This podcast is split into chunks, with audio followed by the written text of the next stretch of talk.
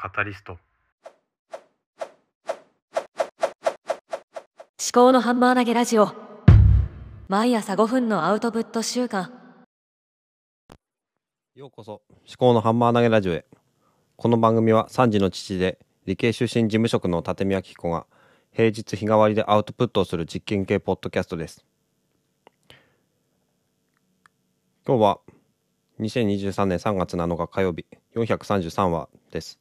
シスでジェンダーでヘテロセクシャルという話題でお話をします。昨日ある研修動画を見まして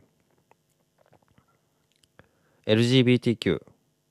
に対して学びを深めるというそういう動画だったんですけれども。じゃあ私は何なのか。マイノリティではなく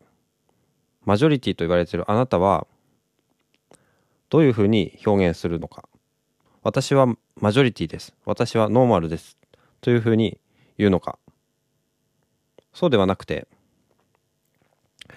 シスジェンダーでヘテロセクシャル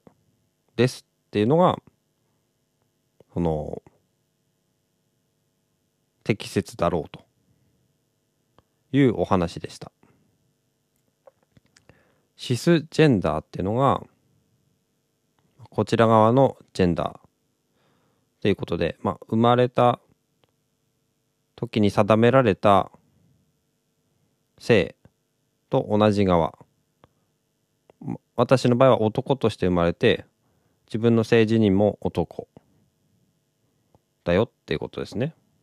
トランスジェンダーだと男として生まれたけれども性自認は女っていう場合のようです。でヘテロセクシャルっていうのがセクシャルっていうのはあの何ていうんですかね恋愛の対象がどちらかっていうような話の区分のようです。でヘテロホモっていう言葉があってでホモセクシャルっていうのが自分の性自認と同じ側を愛する好きになるっていうことで男の人は男の人を好きになる場合はホモセクシャルでヘテロセクシャルっていうのは別の方ということで男の性自認の人が女の人を好きになるっていうのがヘテロセクシャルそういうふうに表現するようですね。私は何ジェンダーなのか何セクシャルなのかって聞かれた時に今まで何も分かんなかったんですけど、ね、トランスジェンダーっていう言葉も知っていたしホモセクシャルっていう言葉も知っていたんですがじゃあ私は何なのか私はノーマルですっていうのかそうじゃないんですよね。マイノリティとマジョリティっていうふうに二分する考え方が危険なのかもしれないなって思いました。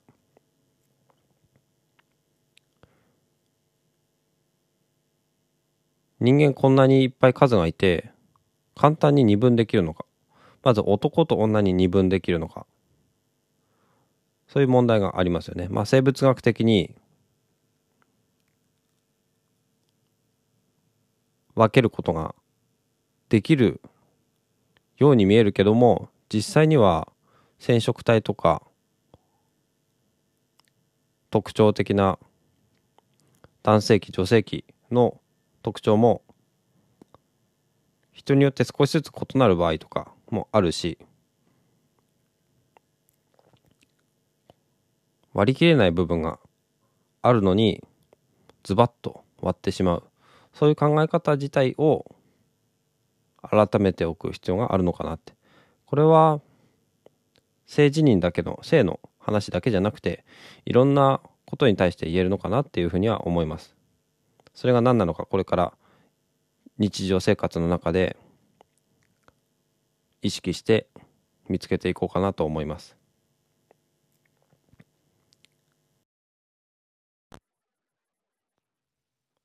なたは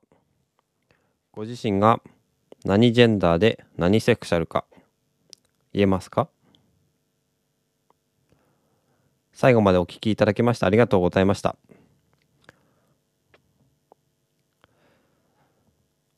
明日は水曜日ということで家族をテーマにしたアウトプットを行います。よろしければ番組をフォローしてお,、ま、お待ちください。ではまた。